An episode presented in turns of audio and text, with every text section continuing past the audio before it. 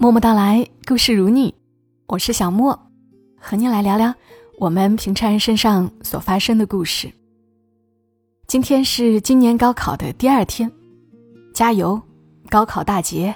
这样的话，学子们都听腻了吧？我一直的观点是，人生一定不是由某一个关卡完全决定的，所以在这个时候，我想来读一封信给大家听。我认为这封信挺适合青年人的。如果你觉得自己还年轻，还充满无限的可能，那这封信同样也可以伴你同行。这封信来自于作者刘墨文，给青年人的那封信。刘墨文说：“从前慢，信件慢，车马都很慢，一生只够爱一个人。现在呢？”人民日报天天给你写信。作为一个经常写信，并且不太喜欢被这种方式教育的年轻人，真的很无奈，非常想回一封信，求求他们不要再给我写信了。对于一个不算年轻的青年人来说，实在是从当中提不出什么有营养的东西，所以干脆自己写了一些给青年人的建议。我不喜欢好为人师，写这些东西。纯粹是给自己的一份总结，也分享给大家。老友同舟渡，过客看一乐。首先，第一点，和做到的人在一起，他们会给你信心。这里的做到，不是指功成名就的世俗标准，而是已经完成当下一些阶段性目标的人。例如，你想办张健身卡。没有坚持下来的人就会和你说：“别办了，浪费钱呐。”但是那些坚持了很久，并且很好的保持了身材和习惯的人，就会非常轻松的鼓励你去办吧，没有那么难的。坚持并不是一件痛苦的事儿。如果你通过锻炼发现另外一个自己，你甚至会为此着迷，这样健身就不再是坚持，而是一种热爱。所以在当下看，某些小事方面的成功，要比世俗意义上的成功，对人更有影响。第二是，不向别人倾诉困境。感同身受都是很难的事情，倾诉悲伤是一种释放，但倾诉困境，不是。问题仍旧摆在那儿，聆听的人要么陪着你唉声叹气。徒增困扰，要么给你建议解决问题，但并不是每个人都清楚你的困境，所以解决办法都不是对症下药。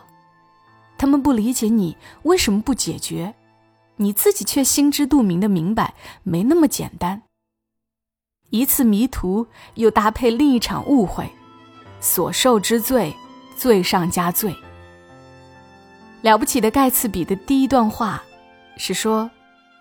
我年纪还轻，阅历不深的时候，我父亲教导过我一句话，我至今还念念不忘。每逢你想要批评任何人的时候，他对我说：“你就记住，这个世界上所有的人，并不是个个都有过你拥有的那些优越条件。”的确是一句感同身受的话，很多人都拿来当鸡汤标注引用。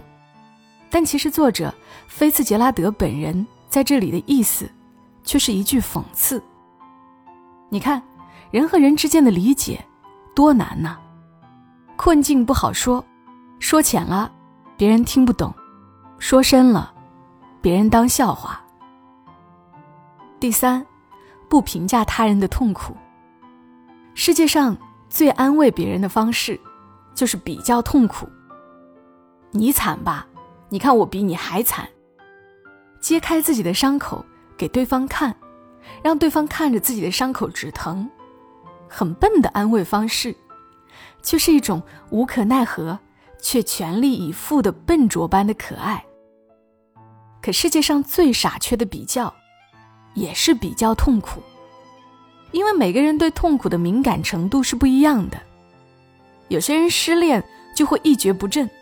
有些人面对生死也能淡定自若，以自己的标准评判别人的感受，从某种程度上来说，这是很可恶的自私。第四，摔倒了不是不能哭，而是哭完了要站起来。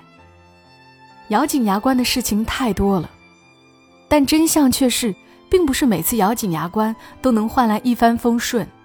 更多时候，我们只是在一个坑与另一个坑之间闪转腾挪。生活不是下个脚绊那么简单，生活是过肩摔，撂倒了你还得踩着，所以该哭就哭，不要觉得哭是多么丢人的事情。丢人的不是哭。而是一直被生活踩着。搏击里最有攻击力的不是直拳，而是后手拳。你退回去，是为了更好的上来。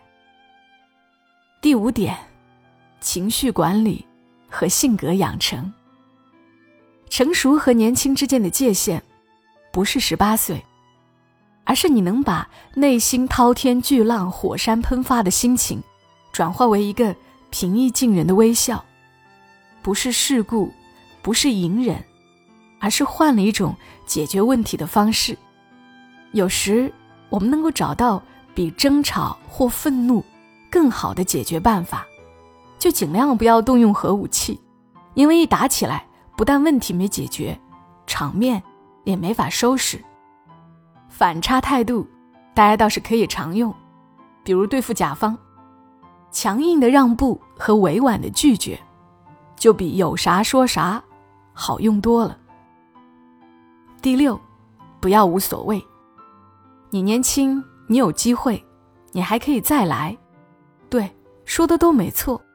恋人没了可以再谈，工作丢了也可以再找，因为大把的时间在手里，你有从头再来的资本和机会。但时间的不可逆转，也为每一次遇见。提供了唯一性的特权，所以不要对任何事情都无所谓。你随意的活了那么久，总有些不太随意的瞬间。若再随意对待自己，那么这些仅有的不随意，也最终会变成错觉，散在风里。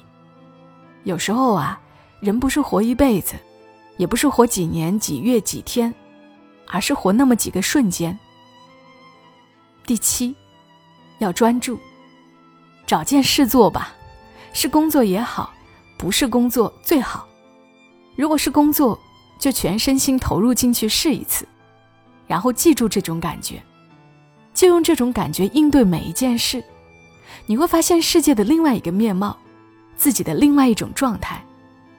如果不是工作，就把它开发成自己的第二职业。诺基亚怎么也没想到，玩死自己的是硬件公司的软件系统。康师傅也没想到，吞掉自己的市场份额的不是金麦郎，而是美团外卖和饿了么。赛道一直在改变，增加非工资性收入，有助于减少焦虑的产生。我希望你有更多的安全感。第八，赌注只压在自己身上，寄希望于平台、关系、朋友、恋人、父母，都是把问题。抛给外界，把我们不善于解决或者我们解决不了的问题抛给别人。有人可抛的，我很羡慕，但我们终究会变成接住问题的那个人。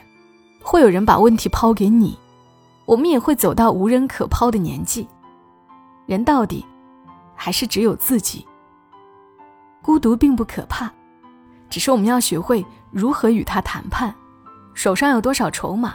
我们就不至于把它搞得太狼狈，把经营关系、期盼他人的时间和精力省下来吧，补充技能短板，而不是要求团队里的别人每天跑步十公里瘦下来，不妄想有人不介意自己的小腹。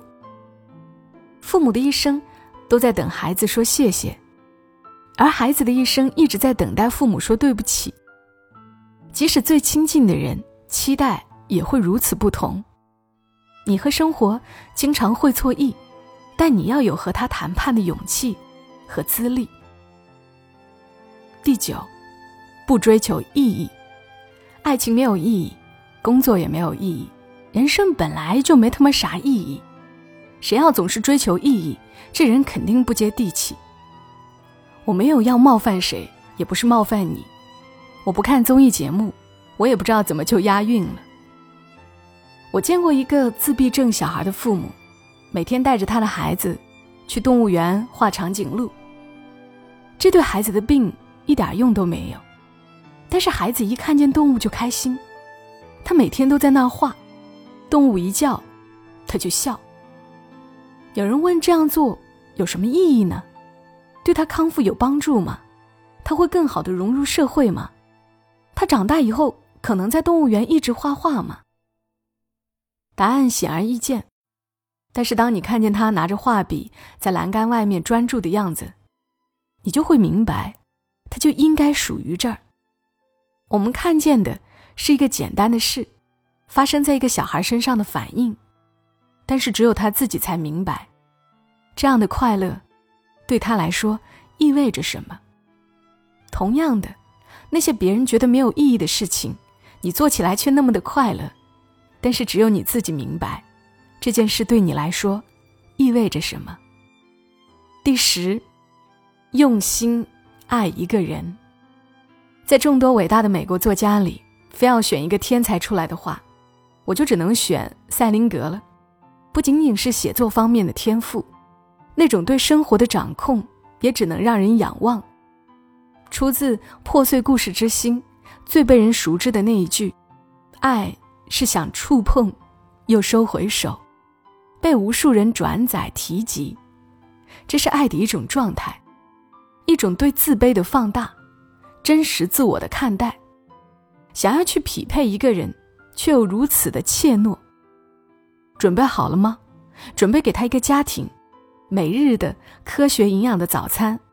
时而好笑，时而尴尬的冷笑话，周末的爆米花电影和烹饪时间，自驾游和登山包里的氧气瓶，全世界的冰箱贴和衣帽间等等。我们独自生活时，可以给自己找各种各样的理由，但是只要你真正爱上一个人，你会为他准备一切，包括更丰沃的自我，更笃定的信心。爱是跳下悬崖，然后长出翅膀。爱是跳下悬崖，然后长出翅膀。有墨文写到这儿，我也读到了这儿。我真的好爱这一句：爱一个人就会为他准备一切，丰沃自我。通俗一点说，我们很多人需要一点生活和奋斗的动力，爱一个人就是很好的动力。好了，这期节目就到这里。配合文字的内容，我选择在了白天更新，分享给所有的青年人。我是小莫，这里是默默到来，谢谢你听到我，祝你们越来越好。下期声音，我们再会。